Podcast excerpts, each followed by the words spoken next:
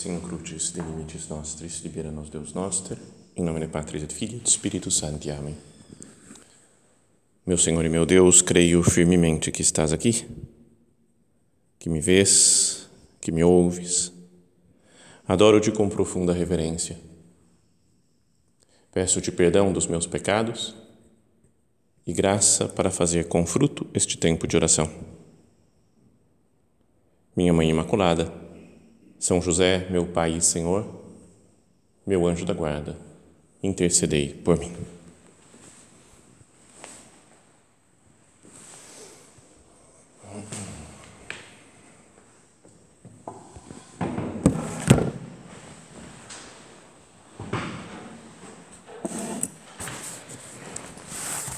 No Evangelho da missa desses dias, nós vamos acompanhar, né, já começou ontem e vai ao longo de toda a semana, aquele diálogo de Jesus com Nicodemos, né, que está no capítulo 3 do Evangelho de São João.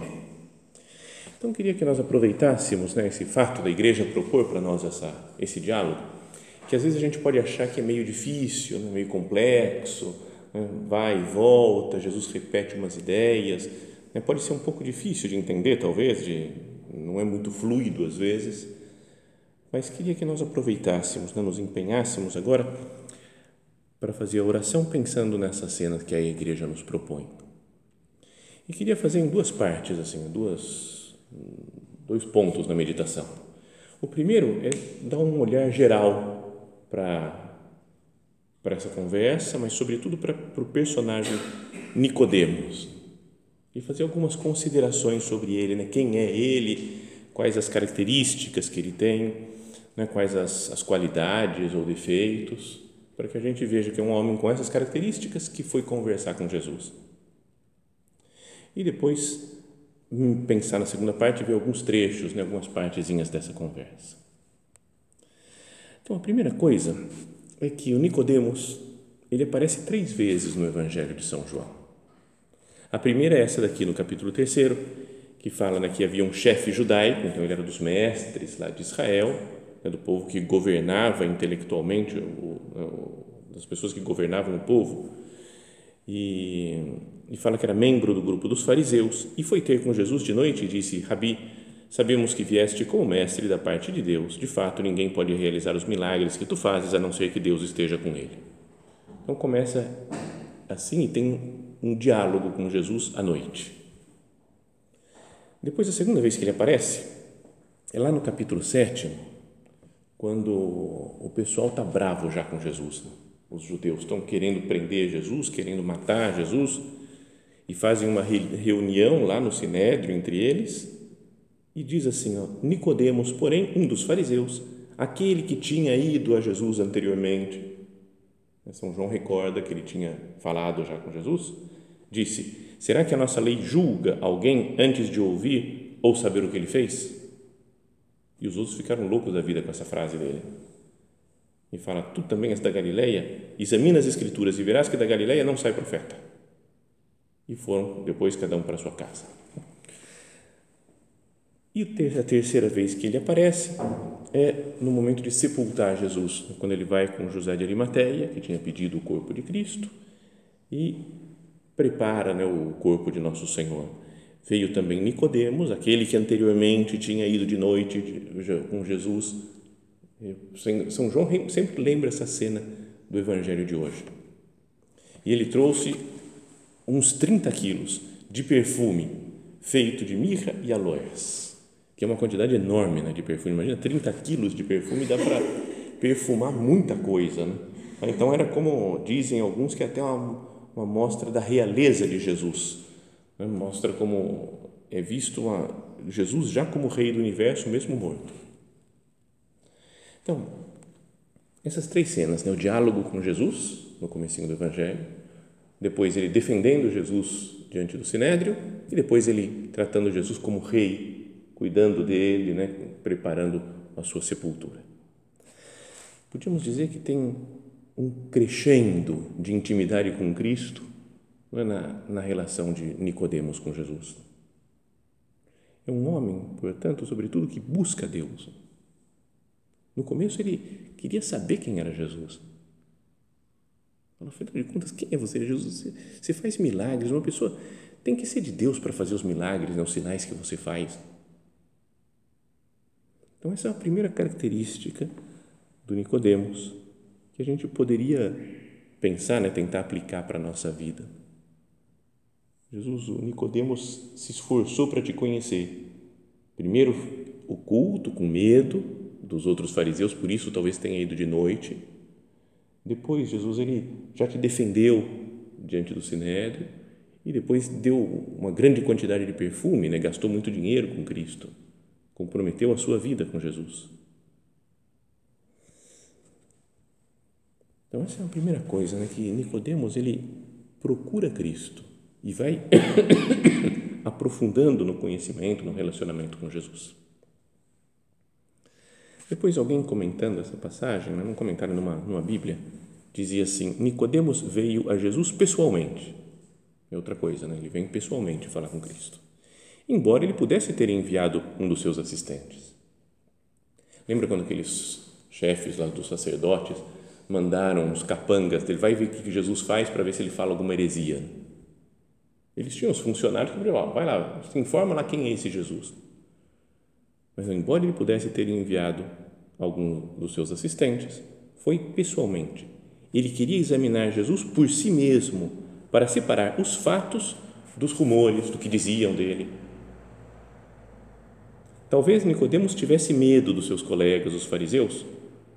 Talvez tivesse medo do que eles diriam sobre a sua visita.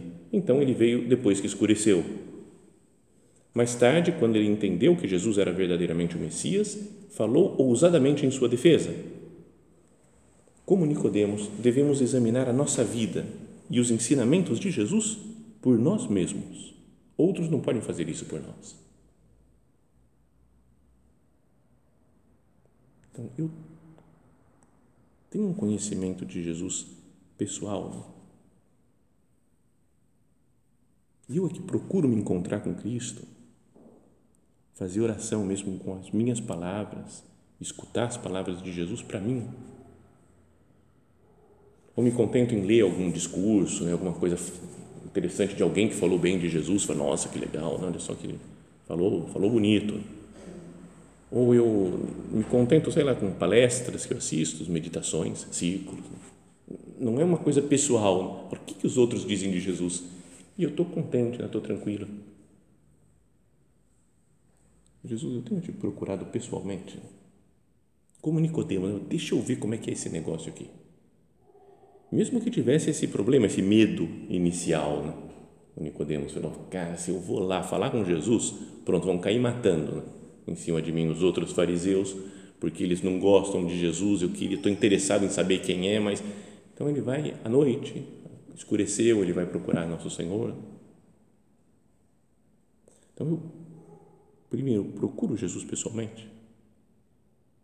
Depois falo dele para os outros, como depois quando Nicodemos já conhecia um pouco Jesus, começou uma defesa dele, mesmo que o ambiente fosse totalmente contrário a nossa lei julga alguém antes de, de, de escutá-lo? Então, para que nós pensemos na nossa oração agora. Eu tenho procurado Jesus pessoalmente ou me contento com o que os outros falam? Falo dele, dou testemunho de Cristo? Ou me escondo, fico só com aquela parte inicial do Nicodemos, né, que ficava com medo e foi só de noite falar com Jesus? Então, até sobre isso, sobre esse fato de podemos ter ficado com medo no início e ter ido à noite falar com Jesus. Jesus não recrimina. Né? Imagina se fosse a gente, né? Estamos falando, falando, falando, e a pessoa não dá a cara por nós em público, estão falando mal de, de nós, e aí de repente a pessoa vem à noite, escondido, oh, até gostei do que você falou. Ele fala, ah, agora você fala, né? Agora você vai dar, mas dar a cara na frente dos outros, não, você tem medinho. Né? Sabe, a gente às vezes é meio muito rigorista assim. E Jesus não recrimina. Ele sabe da velocidade do Nicodemos, que é uma velocidade lenta, devagar, ele vai conhecendo aos poucos. Acaba todo esse diálogo longo aqui com Jesus E não fala se o Nicodemo se converteu ou não converteu. Acho que ele ficou pensando ainda para converter só lá na morte de Cristo mesmo. No capítulo seguinte, é o encontro de Jesus com a mulher samaritana. Fala um pouquinho, ela já ora, nossa, acho que é o Cristo. E foi chamar a cidade inteira para ver Jesus. É bem diferente a reação. Ele que era o mestre da lei, sério, um homem inteligente, e a outra que era samaritana, né? tinha vários maridos, vida meio perdida. Né? Mas quem aceita Jesus mais rápido é ela. Um pouquinho depois de falar da samaritana, tem a história daquele oficial romano lá, no servo lá de um, de um funcionário né, do Império Romano, que estava doente e Jesus cura à distância. E aí fala que quando ele soube a hora que tinha que tinha se curado o filho lá e soube que era o mesmo momento que Jesus tinha falado, disse que acreditou ele e toda a sua família. Então, na hora também, mudou a família inteira dele. Mas o Nicodemos não. Nicodemos mais devagar. Talvez meio petrificado, vai podíamos dizer, por toda a formação que ele tem. Imagina um homem que estudou a lei de Israel tudo, sabia tudo Estudou, estudou, estudou, piedoso, trabalhador, cara, sério. E aí vem Jesus e fala umas coisas diferentes que chamam atenção. É difícil de mudar, às vezes, uma chave interior para aceitar Cristo. Então, duas coisas aqui. Né? Uma é que, às vezes, nós podemos ser esse Nicodemos meio lento para aprender as coisas de Jesus, para se converter de fato. Obrigado, Jesus, porque você confia em mim. Confiou no Nicodemos. Não desprezou o Nicodemos. Falou, cara, isso é muito lento. Não foi assim. Falou, vem aqui, vamos conversar. Mesmo Jesus tendo trabalhado o dia inteiro, ele vai à noite ainda procurar Jesus. E Jesus, ah, hoje não. Volta amanhã porque eu estou cansado. Na mesma hora atende. Sabe que não vai se converter naquela hora. Mas Jesus tem paciência. Então, ele tem paciência comigo tem paciência com cada um de nós. E depois, é bom que nós pensemos também nas outras pessoas que às vezes são mais lentas do que nós. Para aprender, para seguir Cristo. Jesus, quantas vezes eu perco a paciência? Ah, ela não quer saber de nada. Isso daqui não, não dá. Já falei, ela não muda. Jesus falou, Nicodemos não mudou naquela hora, mas depois, lentamente, foi chegando o momento dele. Deus não quer que, que eu seja perfeito já, mas que eu vá dando passos para ir crescendo na fé. Né? Ele conhece as minhas limitações, conhece a minha lentidão. Que eu também, né, que eu não queira que as outras pessoas sejam perfeitas já. Né? agora, tem que estar tudo certo do jeito que eu quero. Mas eu vou apostar nas pessoas. Eu acho que dá. Essa daqui acho que vai para frente. Essa daqui vai ser santa. Sabe quando a gente olha com, com otimismo para os outros? Como Jesus faz com Nicodemos. Jesus podia pensar, nossa, esse Nicodemos, ele está tá entupido até o pescoço de lei de Moisés e regras e coisas assim. Não, não. Ele fala, não, calma ele vai para frente. Outros que talvez já tivessem ouvido Jesus falar duro contra os fariseus, né? falando que eles só para estar sepulcros caiados e tudo, bateu forte Jesus nos fariseus, nesses cumpridores da lei. Então, se fôssemos nós, estamos lá junto com Jesus, discípulos de Cristo, a gente ia ver o Nicodemos chegando e então, ah, não, fariseu não vai para frente, não a mulher samaritana até acredito que vai se converter, mas fariseu, ah não. Jesus já falou claramente que eles são do mal. Fariseu é do mal. Sabe um desejo que a gente tem às vezes de classificar as pessoas, falar essa é do bem, essa é do mal. E onde eu coloquei fica lá. Né? Parece que fica sempre do bem ou sempre do mal. Será que existe isso mesmo? Né? Que as pessoas, essa daqui é do bem e aqui é do mal. Cada pessoa é uma pessoa, não importa uma posição que ela tem disso daqui, ou uma visão que ela tem daquela outra coisa, ou o ritmo, a velocidade dela. Olhemos para Jesus para aprender a, a, apostar nos outros, mesmo que tenham defeitos claros, patentes. Né?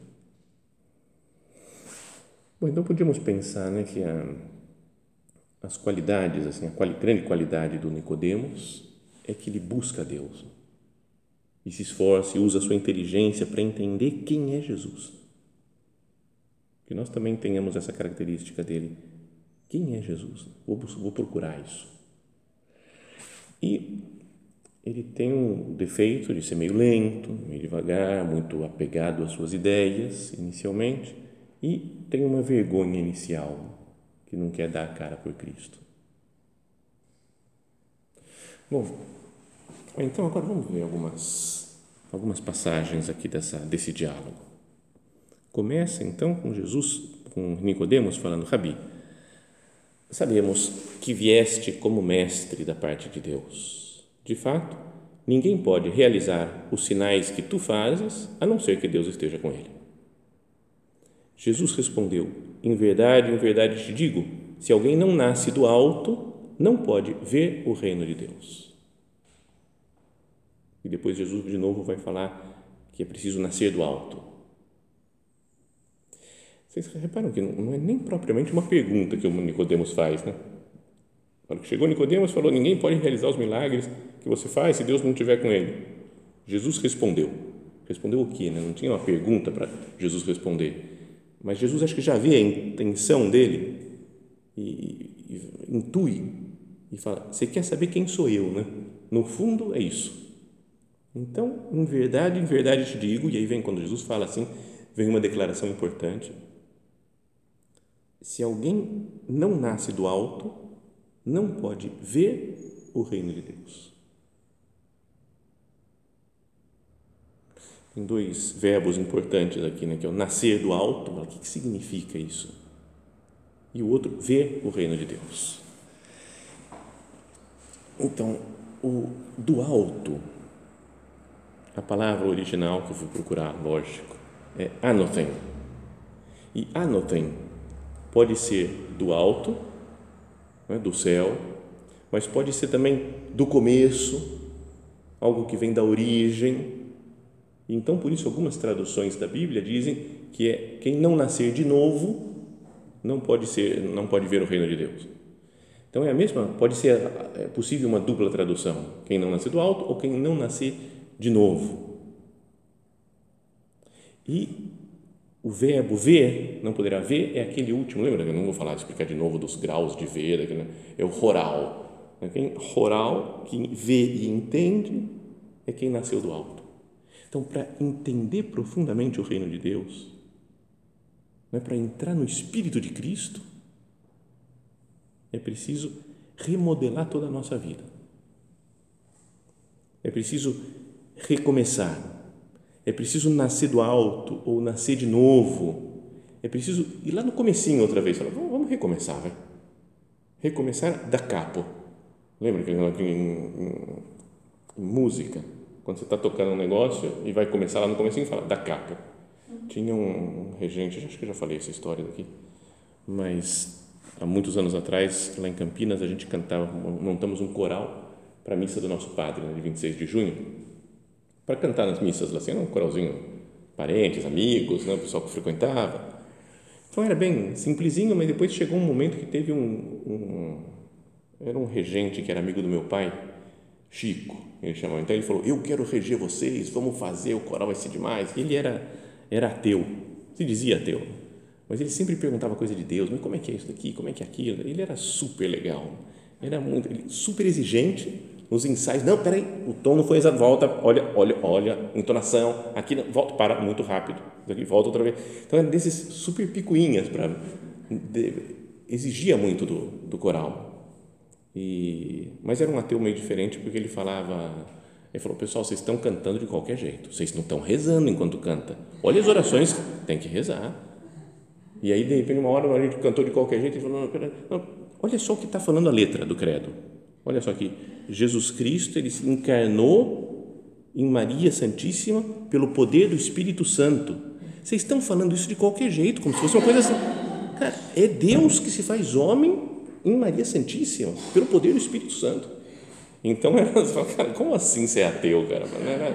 Mas ele era super, mas muitas vezes ele estava lá assim, a gente estava meio, aí falava, dá capo, dá capo, e aí começava tudo outra vez o ensaio, né? Então, é, acho que esse nascer do alto é o nascer da capo. Volta lá para o alto, para a origem, para o começo. Senhor, me dá essa disponibilidade, Jesus, de recomeçar tudo, de reformular algumas coisas da minha vida.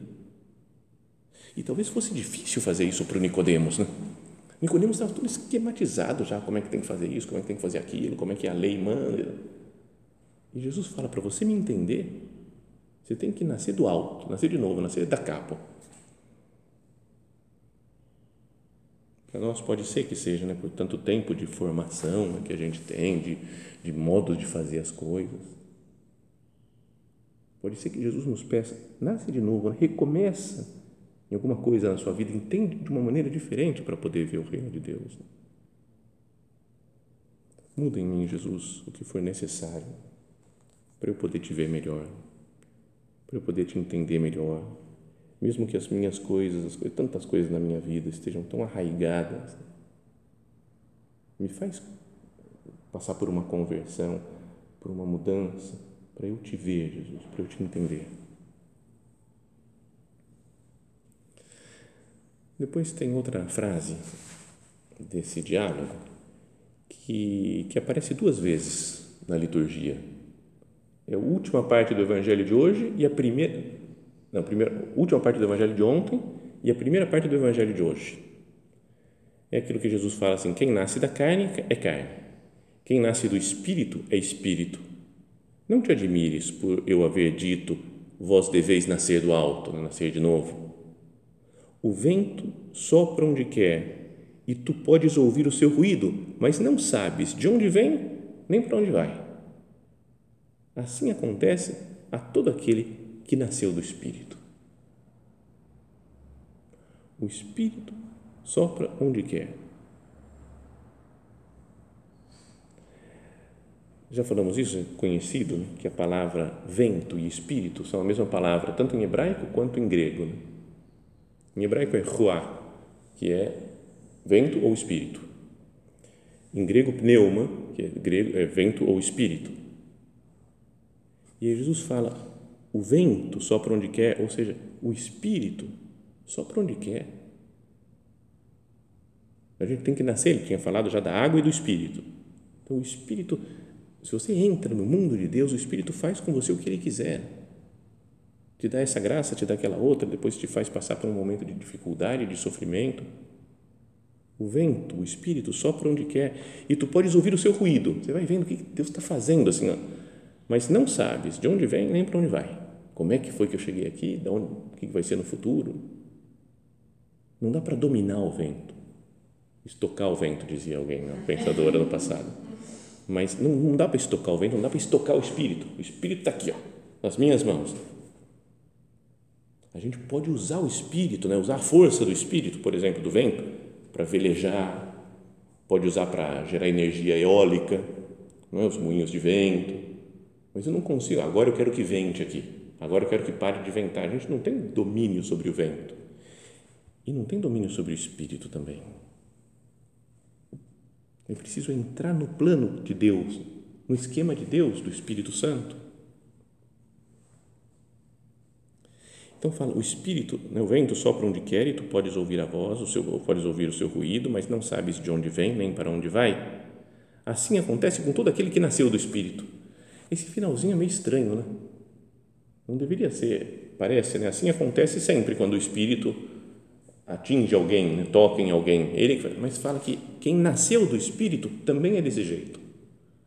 Não tem muita sequência, muita lógica, muita coisa humana o espírito é livre. E quem nasce do espírito também é livre. Porque é inspirado pelo Espírito Santo. Que nós pensemos nisso, Senhor, eu, eu me sinto livre na minha entrega a você. Ou estou muito apegado a esquemas, a regras, a modos de fazer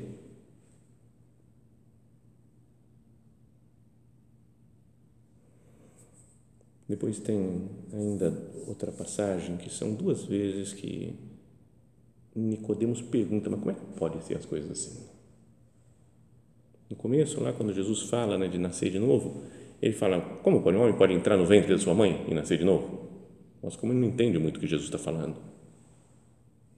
E Jesus ainda fala outra vez, tem que nascer da água e do Espírito, né, e o Espírito sopra onde quer. Ele fala, mas como que isso pode acontecer?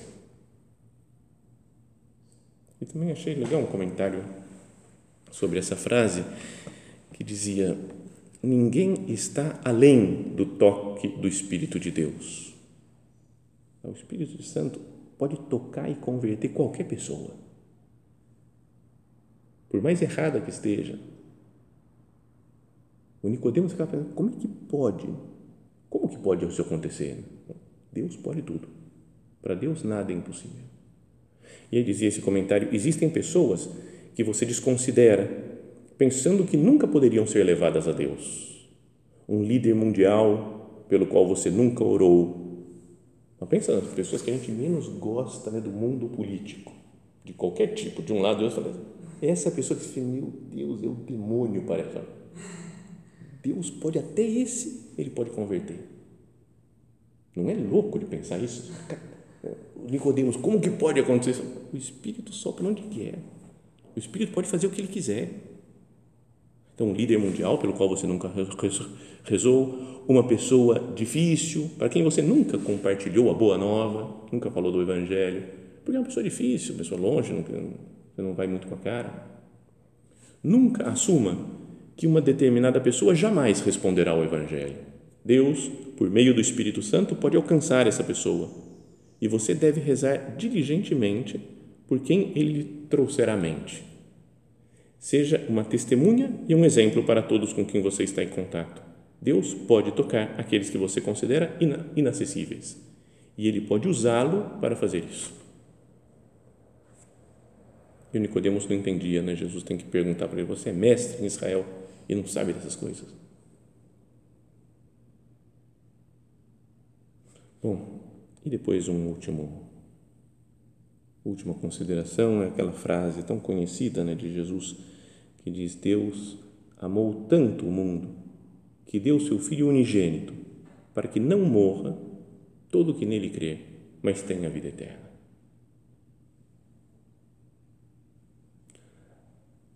Não sei se vocês lembram de acompanhar a Copa de 82, faz um certo tempo, né? 82 e, mas tinha na torcida, não sei o que, que era daquilo, eu tenho que procurar na internet, tentar estudar, saber o que, que é isso. Mas na torcida, várias vezes aparecia um cartaz lá assim, como cartaz de apoio aqui, aparecia João 3,16. E eu falava, cara, João 3,16, o que, que tem a ver? Então, em vários estádios, assim, João 3,16, fui procurar na Bíblia e essa frase daqui. Deus amou tanto o mundo que deu seu Filho unigênito para que não morra todo que nele crê, mas tenha vida eterna. Qual a relação com a Copa de 82? Não sei, né? Por que colocaram lá isso daí? Mas, de fala Jesus ainda, de fato, Deus não enviou o seu Filho ao mundo para condenar o mundo, mas para que o mundo seja salvo por ele. E o que ele está falando é para Nicodemos, que era um mestre de Israel e que talvez pensasse que a salvação estava com os judeus só. Eles é que estavam certos, os outros povos eram pagãos, hereges. E Jesus fala: e não morra todo que nele crê, mas tenha vida eterna, como que falando da salvação universal de Deus. Isso explicado né, para um chefe de Israel, para um mestre da lei, é coisa séria, né, que talvez balançasse ele, mexesse com como assim? O filho, ó, Deus amou o mundo que mandou seu filho para salvar todo mundo. Mas pode ter aberto horizontes na vida né, do, do Nicodemos. Bom, essas são algumas considerações só para que depois a gente, cada um pense, né? pegue alguma coisa que mais mexa com, né? consigo e medite mais a fundo. Olhemos para essa figura de Nicodemos, né? com todas as suas características, né? as coisas boas que ele tinha, de desejo de buscar Deus, as coisas ruins, né? de medo, de lentidão, apegado à lei, mas para esse e para todos Cristo vem para nos salvar. Peçamos ao Senhor hoje, na missa, que Ele nos transforme, que Ele nos dê essa nova visão, um, um recomeçar né, da capa, né, do começo, dá uma revolução interior para amar Cristo de verdade, para entrar no seu mundo, para ver e entender o reino de Deus. E quem melhor entendeu o reino de Deus é Nossa Senhora. Melhor compreendeu tudo. Que ela nos ajude, né? que nos deixe ser tocados pelo Espírito de Deus, né? que não sabemos nem de onde vem, nem para onde vai, mas que vai trabalhar na nossa alma, se nós formos dóceis, fiéis, como Maria Santíssima.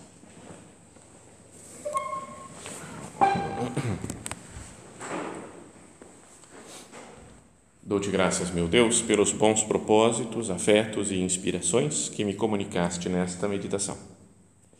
Peço-te ajuda para os pôr em prática. Minha Mãe Imaculada, São José, meu Pai e Senhor, meu anjo da guarda, intercedei por mim.